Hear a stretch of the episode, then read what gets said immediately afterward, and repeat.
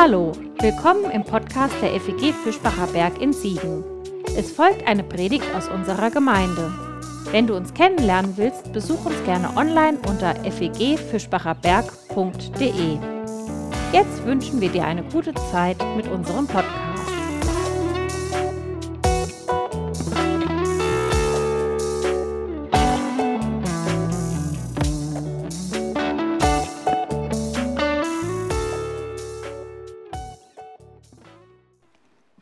Über Nacht.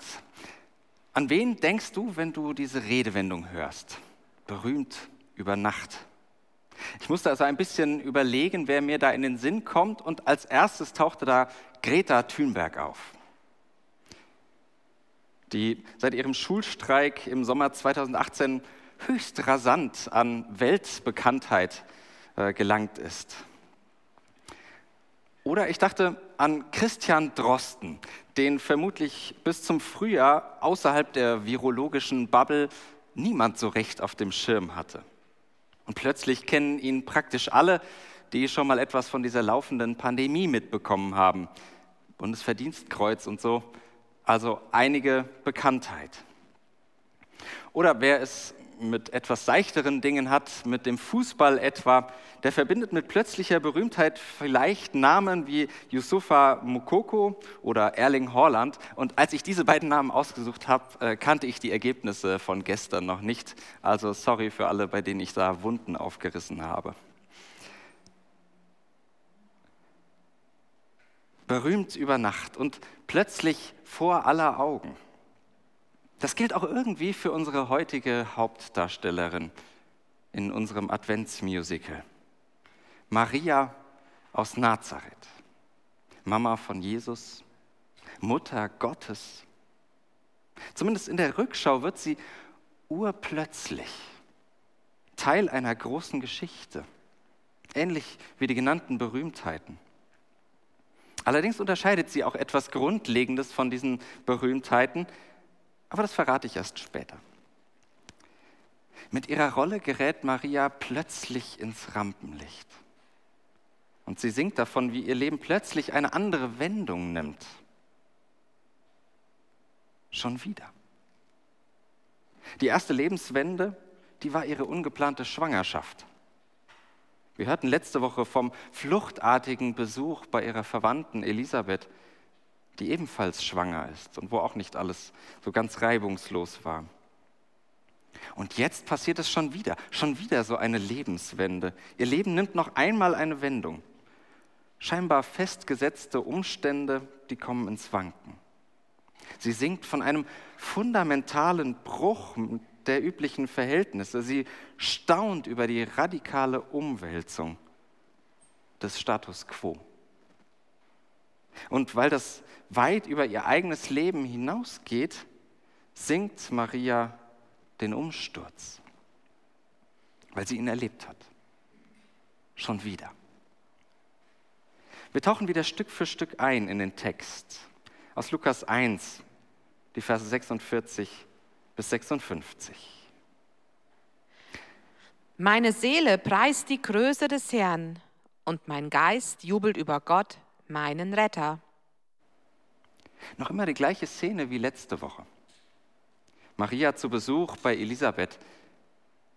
Doch die Stimmung ist so ganz anders als noch vor ein paar Tagen. Da lasteten die Mühen dieser Schwangerschaften auf den beiden Frauen. Aber es begann auch etwas in der Begegnung zwischen den beiden, mittendrin, bei diesen beiden Frauen, die sich verstehen die etwas teilen. Es begann Heilung. Ich stelle mir vor, unter welchem Eindruck Maria diese Reise angetreten hat, wie sie nicht nur von der unerwarteten und irgendwie auch ungewollten Situation verfolgt wird, sondern auch noch von den im wahrsten Sinne üblen Begleiterscheinungen einer Schwangerschaft. Und dann diese Begegnung, der Gruß wie sich da etwas löste. Zunächst bei Elisabeth. Ihr Kind ließ es hüpfen, fast wie eine Erlösung. Und das Spannende ist, diese Erlösung, die bleibt nicht bei Elisabeth, nicht exklusiv. Denn auch bei Maria kippt plötzlich die Stimmung. Ganz unerwartet. Hin zum Guten. Die Seele atmet auf, holt Luft zum Lobpreis. Der Geist erwacht zum Jubel. Dass diese Erlösung von Elisabeth auf Maria überspringt, das ist überraschend. Das ist sogar so überraschend, dass in manchen ganz alten Bibelhandschriften man das nicht so ganz glauben konnte und gesagt hat, dieses Lied hier, das singt eigentlich Elisabeth, gar nicht Maria. Und das ist ja auch wirklich kaum zu glauben. Und eigentlich geht mir das sogar zu schnell, was Maria hier tut. Ich verstehe es irgendwie nicht, weil sie und wie sie so plötzlich singen kann. Wie kann ein Mensch in ihrer Situation loben und preisen, jauchzen und frohlocken? Sie sitzt nun mal in der sozialen Hölle. Das ist nicht leicht, was ihr da passiert. Und doch hebt sie ihren Blick zum Himmel. Wie kann das sein? Wie geht sowas? Die Niedrigkeit seiner Magd hat er geschaut. Siehe, von nun an preisen mich selig alle Geschlechter. Wahrscheinlich kann sie nur deshalb den Blick zum Himmel lenken, weil der Himmel seinen Blick auf sie gelenkt hat. Das könnte es sein. Der Blick Gottes. Der Blick Gottes in den verständnisvollen Augen der Elisabeth. Es gibt ja so ein Gespür dafür, dass man merkt, wenn man angestarrt wird, wenn einen jemand beobachtet. Man merkt es irgendwie und das ist nicht so richtig angenehm. Vielleicht ist das hier dieses angenehme Gespür, gesehen zu werden. Jemandem ist aufgefallen, dass ich da bin.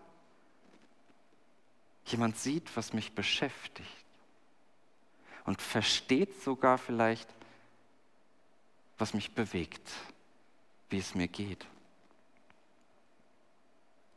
Jemand hat einen Blick davon, einen Blick dafür, was mich beschäftigt, einen göttlichen Blick. Ja klar, es sind die Augen von Elisabeth, aber doch irgendwie der Blick Gottes. Da ist noch mehr in dieser Begegnung dieser beiden Frauen, Oder vielmehr, das hat noch so viel mehr ausgelöst. So viel mehr, als ein Mensch auslösen kann. Etwas, das man Erlösung nennen könnte. Das kann nur Gott. Aber was hat denn dieser göttliche Blick eigentlich gesehen? Niedrigkeit heißt es in den meisten Übersetzungen. Das ist nicht weit weg von Niedlichkeit, demütiger Ergebenheit. Aber das ist nicht gemeint. Gott schaut das Mädchen Maria nicht deshalb an, weil sie sich so tadellos verhält, sich ihrem Schicksal ergibt oder dem Willen Gottes, weil sie so tadellos wäre. Was wäre das für ein verzerrtes Gottesbild, wenn Gott sie nur deswegen anschaut? Und um dieses leider folgenreiche Missverständnis ein bisschen auszureiben, müsste man eigentlich besser mit Erniedrigung übersetzen. Und das ist der große Unterschied zu den Berühmtheiten vom Anfang. Es ist nicht das Tun Marias, das den Blick Gottes hervorruft, erregt, das die Aufmerksamkeit erregt, sondern es ist ihre Situation, es ist ihr Leiden das, was ihr geschieht, das, was man ihr angetan hat, ihre Situation, ihr sozialer Status. Sie ist keine Überfliegerin, keine fromme Überfliegerin, sondern eine Erniedrigte. Und deshalb blickt der Himmel auf sie. Das macht diesen Blick göttlich. Das Licht Gottes, das setzt gerade die in Szene, die sonst niemand sieht. Die Geschichte Gottes erzählt von denen, die so oft vergessen werden. Der Blick Gottes schaut auf das unansehnliche Leben. Mehr noch, der Blick Gottes verändert Leben. Denn der Mächtige hat Großes an mir getan, und sein Name ist heilig. Er erbarmt sich von Geschlecht zu Geschlecht über alle, die ihn fürchten. Und plötzlich scheint es, als hätte Maria ein ganz neues Verhältnis zu ihrer Situation gewonnen, geschenkt bekommen. Es klingt, als könne sie ganz vorsichtig sagen, vielleicht hat Gott ja tatsächlich etwas Großartiges mit dieser Schwangerschaft vor. Vielleicht ist ja doch nicht alles scheiße. Aber das kann und darf um Himmels willen nur sie selbst über sich sagen. Niemand sonst. Ich erinnere mich an eine Situation vor einigen Jahren, in der jemand versuchte, meine echt beschissene Erfahrung zu deuten und ihr einen frommen Sinn zu geben. Das war von Herzen gut gemeint, aber ich spüre noch heute, wie weh das getan hat. Auch wenn es überhaupt nicht beabsichtigt war. Aber einen Sinn kann niemand anderes einfach für mich behaupten. Das funktioniert nicht. Solch ein Sinn ist oft schmerzliche Arbeit, mühsames Durchleben, bis ich mich dazu durchringen kann, mein Schicksal in einem größeren Ganzen zu betrachten. Das dauert. Das braucht Abstand, das braucht auch ein bisschen Übung, um mein Erleben als ein Kapitel der großen Gottesgeschichte zu lesen. Das geht nicht so einfach. Übrigens, Maria singt ja alle, die ihn fürchten. Das klingt so unangenehm exklusiv, als sei das eine Bedingung, als müsste man eben doch etwas tun, damit Gott hinschaut. Ich glaube aber, dass es eigentlich genau das Gegenteil ist, dass genau das Gegenteil der Fall ist. Weil Gott mich gesehen hat, bin ich Teil der göttlichen Geschichte bin ich zu einem Teil der göttlichen Geschichte geworden, wo das Leben mich das Fürchten gelehrt hat. Da habe ich Gott kennengelernt. Das ist eine Furcht, die mich in die Arme Gottes treibt. Und mich meine ich hier ganz persönlich. Ich habe das so erlebt und erlebe das auch immer noch so, dass die dunklen Lebensseiten mir Gott viel näher gebracht haben. Vielleicht darf man Gottesfurcht ja hier einmal so verstehen. Gemeint sind alle, die sich zu Gott hin fürchten. Vielleicht meint Gottesfurcht die Lebensangst, die mich in die Nähe Gottes gezogen hat. So ganz anders, überhaupt nicht naiv und gar nicht niedlich. Im Gegenteil auf schmerzvolle Weise, auf schmerzhafte Weise heilsam. Wie der berühmte Psalm sagt, und ob ich schon wanderte im finsteren Tal. Ein Glaube, der erwachsen wird, kennt das. Unser Lied kennt das. Und es ist voll von der Sprache der Psalmen, die das Leben so ehrlich kennen. Und solch lebensechter Glaube, der wird dann auch richtig mutig. Er vollbringt mit seinem Arm machtvolle Taten. Er zerstreut, die im Herzen voll Hochmut sind.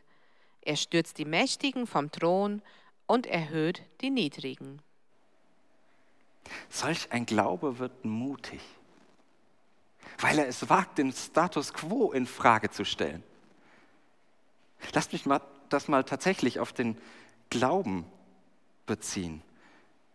Zerstreuung statt Hochmut. Das tut Gott.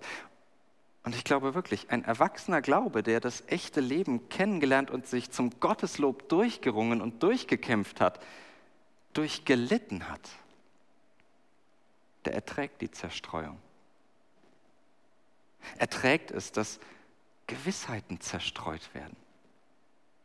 So einen Glauben zu finden, das ist manchmal verdammt schmerzhaft. Finsteres Tal, wie der Psalm sagt, weil sich so ein Glaube häufig verlassen fühlt. Aber so ein Glaube hält es irgendwann aus, dass althergebrachte Formeln zerbröseln. Er verzichtet auf den Hochmut, es besser zu wissen, besser zu glauben, es besser zu machen als andere. Diesen Glauben, den suche ich und den lerne ich immer noch. Und ich setze sogar alles auf seine Karte, auf so einen Glauben, weil sich dieser Glaube nicht an sich selbst festhält, sondern einzig und allein an Gott.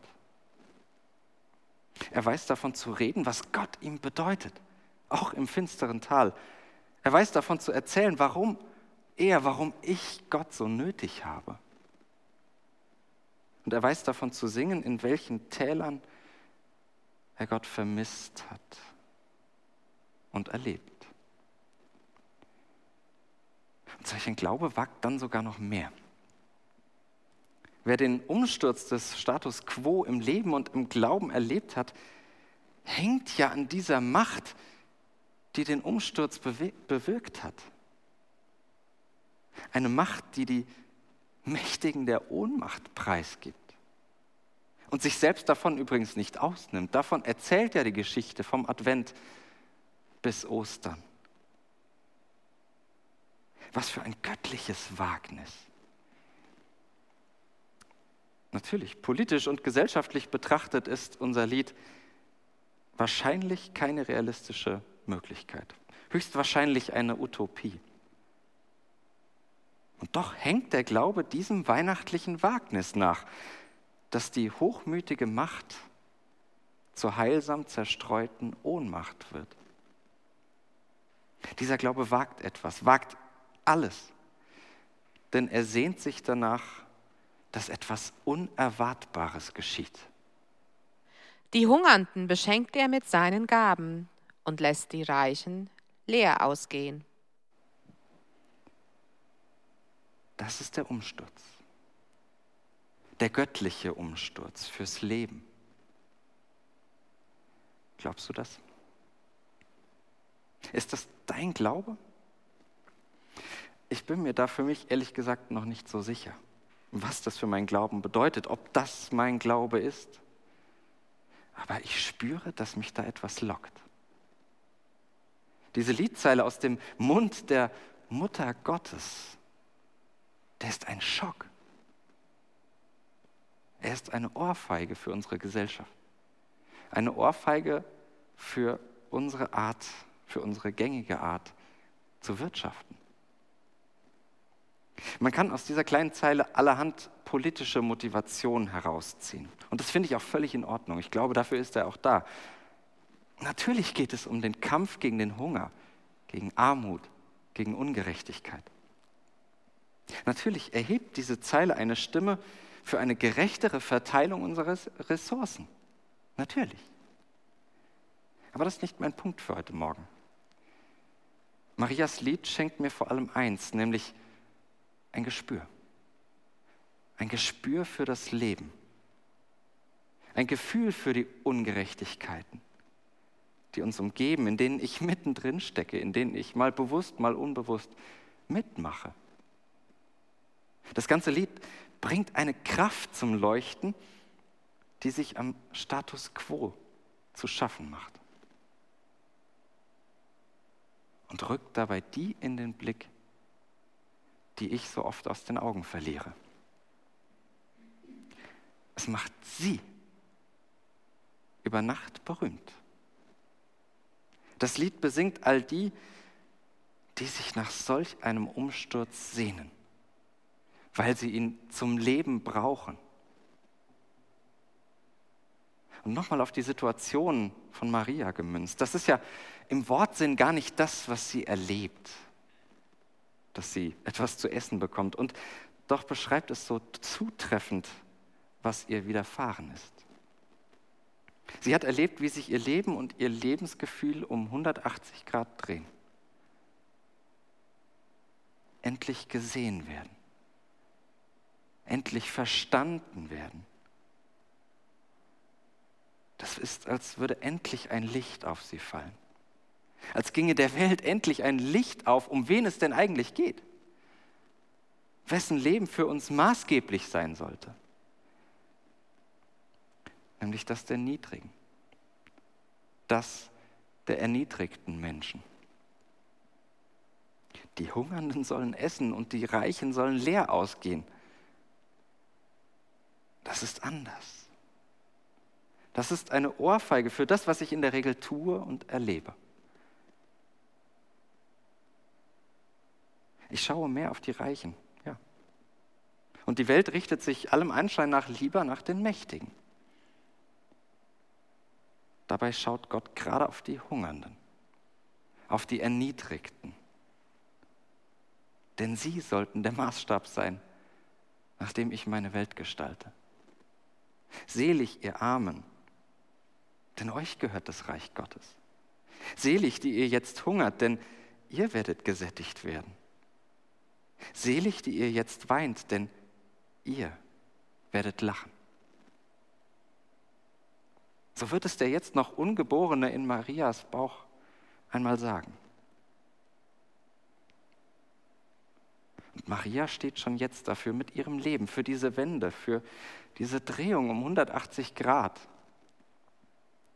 Die Umgestaltung der Welt, die kommt nicht durch Macht und Geld, sondern mit Heißhunger und Schwangerschaftsübelkeit. Was das konkret bedeutet, weiß ich nicht.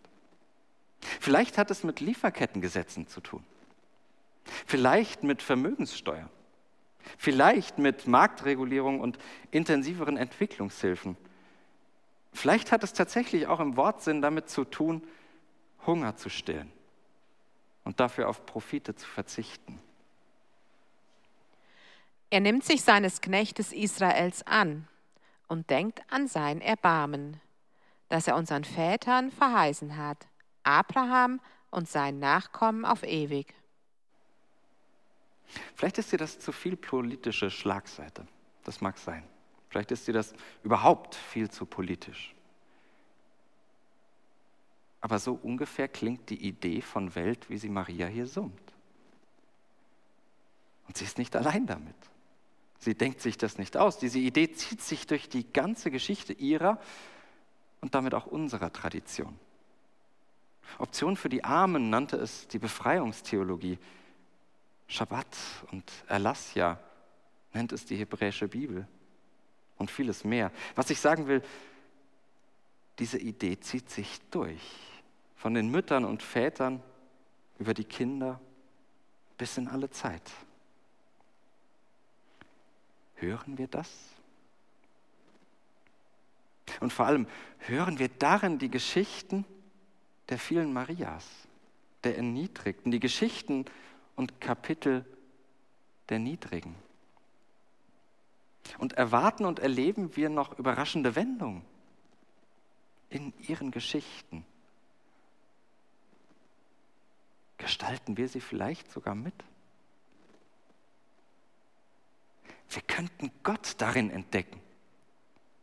Und das ist die große Zusage dieses Textes. Wir könnten Gott darin entdecken. Davon singt dieses Lied. Wir könnten Gott begegnen, wo der Status quo in Frage gestellt wird. Wir könnten den Himmel erleben, wo wir uns an den Erniedrigten orientieren. Es könnte allmählich Weihnachten werden, wo wir die großen Taten Gottes im umkämpften Leben von Menschen entdecken.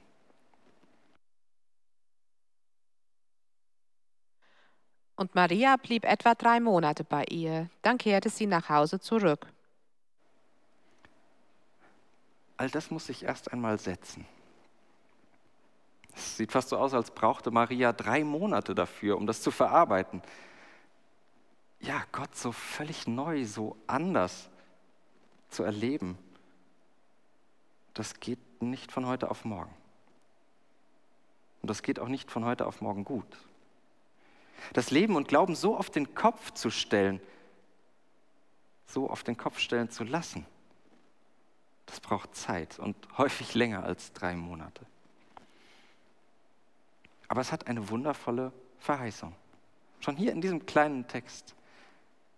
Die Verheißung anzukommen. Der mühsame Weg Marias ist ein Nachhausekommen über zerstreute Umwege, eingebettet in die große Geschichte von der Ankunft Gottes, vom Advent. Durch alle Irrungen und Wirrungen, alle Zerstreuung und jeden Umsturz hindurch. Das ist Marias Geschichte. Nach Hause kommen. Und ich merke, irgendwie ist es auch meine. Irgendwie auch meine Geschichte. Advent ist dann nicht bloß das stille Warten darauf, dass Gott doch zu mir kommt, sondern es ist auch mein Weg. Es ist vielleicht auch deiner unser Weg bei Gott anzukommen. Ganz neu zu Hause anzukommen. Wie in diesem alten Sprichwort, wo gesungen wird, da lass dich nieder. Hören wir noch einmal Stück am Stück, was denn eigentlich gesungen wurde. Da sagte Maria, meine Seele preist die Größe des Herrn und mein Geist jubelt über Gott, meinen Retter. Denn auf die Niedrigkeit seiner Magd hat er geschaut. Siehe, von nun an preisen mich selig alle Geschlechter. Denn der Mächtige hat Großes an mir getan und sein Name ist heilig. Er erbarmt sich von Geschlecht zu Geschlecht über alle, die ihn fürchten. Er vollbringt mit seinem Arm machtvolle Taten.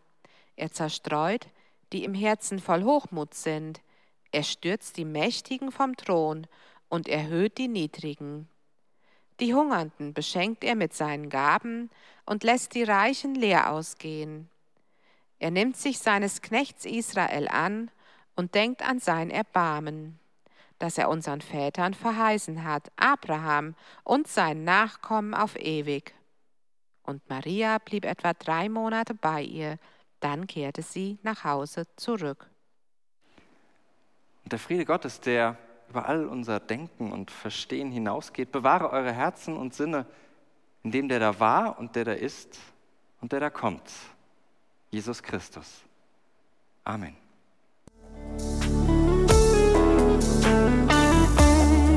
Das war's für heute. Um keine neue Folge zu verpassen, kannst du den Podcast einfach auf deinem Smartphone abonnieren. Mehr Informationen findest du unter fegfischbacherberg.de. Wenn es dir gefallen hat, lass uns gerne einen Kommentar oder eine Bewertung da und sag es weiter. Tschüss und vielleicht bis zum nächsten Mal.